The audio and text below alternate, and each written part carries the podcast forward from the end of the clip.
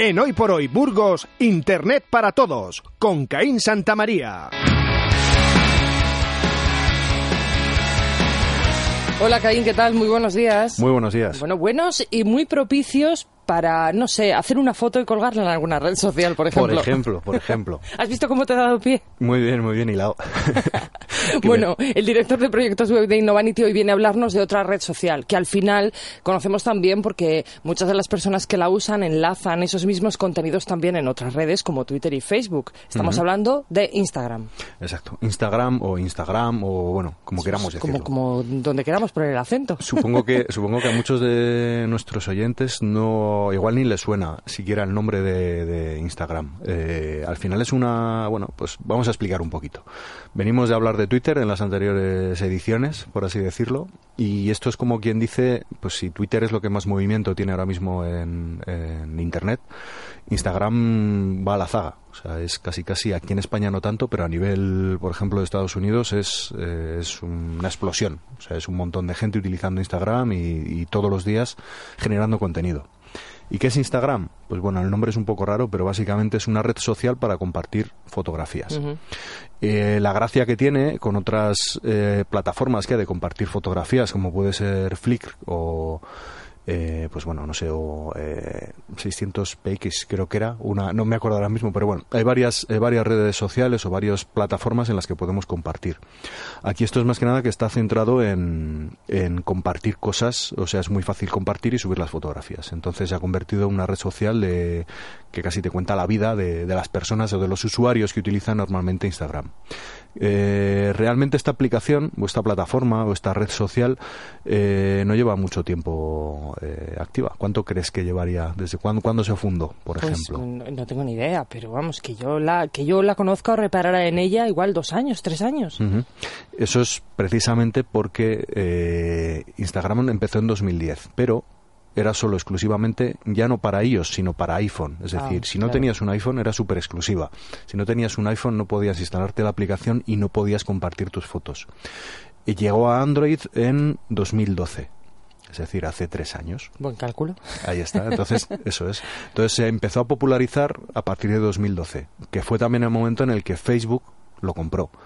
Es decir, Facebook vio el potencial que tenía y dejó de ser un reducto de, de gente que teníamos iPhone a convertirse en algo muy popular. Filtros para todos. Sí, que en mi opinión ha ganado mucho. Eh, hay mucha gente que ha repudiado Instagram por eso, precisamente por porque era como lo del... A mí me gustaba más cuando no le conocía a nadie, como es en los discos o en los grupos eh, así un poco alternativos. O sea que era un poco una red de culto. Sí, sí, era un poco una red exclusiva, como un poco cool, un poco eso, un poco hipster, un poco eso, moderna, como quien dice. Entonces, bueno, en cuanto ya en cuanto ya se lanzó a partir de 2012 ya todo el mundo ha empezado a utilizarlo. ¿Y qué cosas tiene Instagram que, ha conseguido, pues bueno, enganchar a la gente o que tiene esa gracia o ese, toque cool, ese toque moderno o, guay, por así decirlo? Pues lo primero es el formato de las fotografías.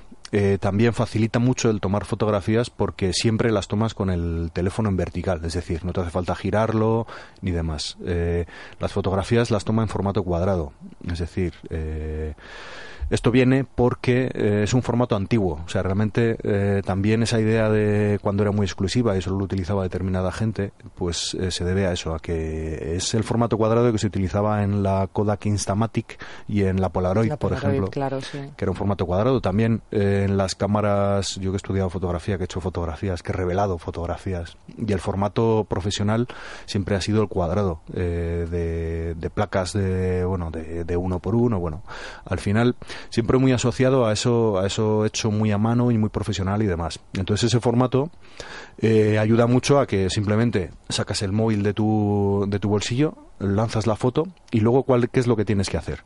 Pues tienes como, no sé, cuántos filtros son. Tienes un montón de filtros que si la foto te ha quedado fea, le metes un filtro de estos, te sube el color o le da un poquito de contraste o le da un poquito de, sombra o lo que sea, eso es, y te deja la foto pues más bonita de lo que te ha salido realmente. Entonces eso es lo que muchas veces yo creo que ha hecho que, haya triunfado tanto. Al final el que podamos darle ese toque como antiguo, como vintage, que se dice, a todas nuestras fotografías, que ahora mismo no sabemos si son de los 80 o si son de 2015, porque hay algunas que tienen el mismo aspecto casi totalmente que las que teníamos de, niños. No sirve para guapearnos a nosotros, ¿eh? en la mayoría de los casos. Bueno, sí, más o menos sí, sí.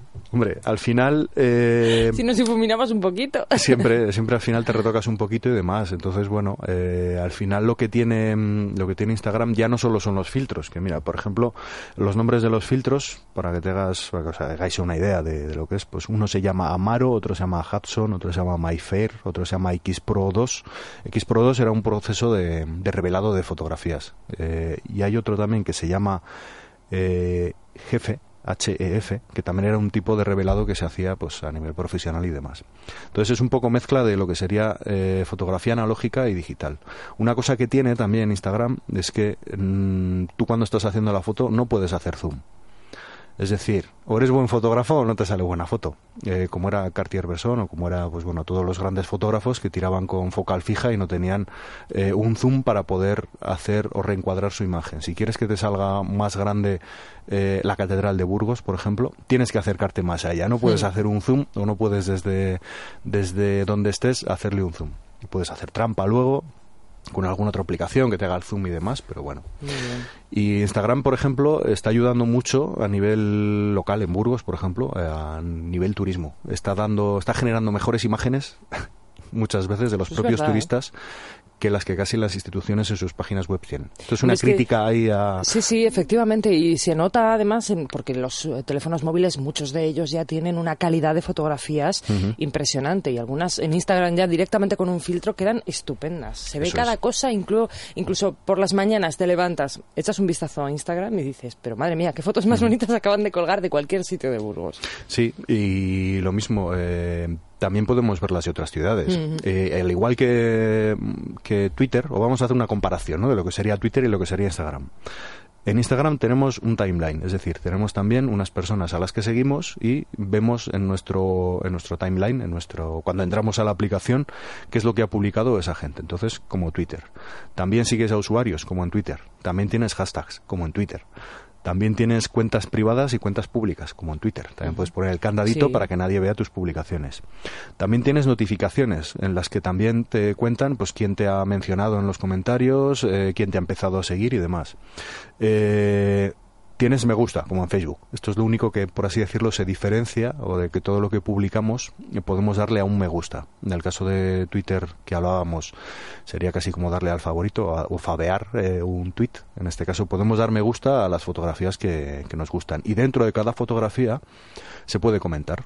Tú siendo usuario de Instagram, eh, si sigues a cualquiera y una fotografía te gusta, puedes comentar lo que quieras. No tienes límite de caracteres como es en Twitter y demás. Y la gracia principal que tiene Instagram es que es muy fácil de conectar con otras redes sociales tuyas que tengas, es decir, con Facebook, con Twitter, con Turm, que es un, sistema de, blogueo y demás, con Flickr incluso, que es la plataforma de fotografías por excelencia y con ello, pues eh, siempre al final consigues que tus fotos se vean fuera de Instagram. Eh, al final eso también ha ayudado mucho a que la gente lo... Y bueno, y dentro de la parte de los hashtags que se utilizan. Oye, muchísimos, ¿no? Muchísimos. A, veces por demás, incluso. Sí, sí, porque además no hay límite de caracteres, ¿no? Exacto. Entonces, claro, los pies de foto. la gente se viene arriba y en vez de utilizar pues solo los, los, los, normales, es decir, pues bueno, pones el hashtag Burgos, pones el hashtag pues turismo o, o lo que sea, pues la gente se arranca y, y pone todo lo que se le ocurre. Entonces, bueno, las cosas que se suelen poner, eh, un, hay un hashtag que es muy interesante, que es el food porn, es decir, porno de comida, en el que sería, eh, en el que toda la gente que va a restaurantes o que va, o que cocina y que suele hacer fotografías de los platos que se están comiendo y demás. Entonces, bueno, es interesante el ver, pues bueno, que porque es un hashtag que lo ves a nivel mundial. Es decir, no ves solo lo que está publicando la gente en España, sino lo que estás viendo, lo que la gente está comiendo en general en el mundo. Entonces es muy interesante. Y luego hay otros, otros hashtags que se utilizan mucho, que sería selfie, obviamente. La gente se hace muchos selfies, muchos autorretratos, auto-autorretratos eh, con, con el móvil. Luego hay otro hashtag que es Igers, que viene de, Instagramers, es decir, de fans, por así decirlo, o de usuarios, o de heavy users, por así decirlo, de, Instagram. Eh, ese, con ese hashtag normalmente eh, lo podemos ver acompañado de Igers y una localidad, por ejemplo.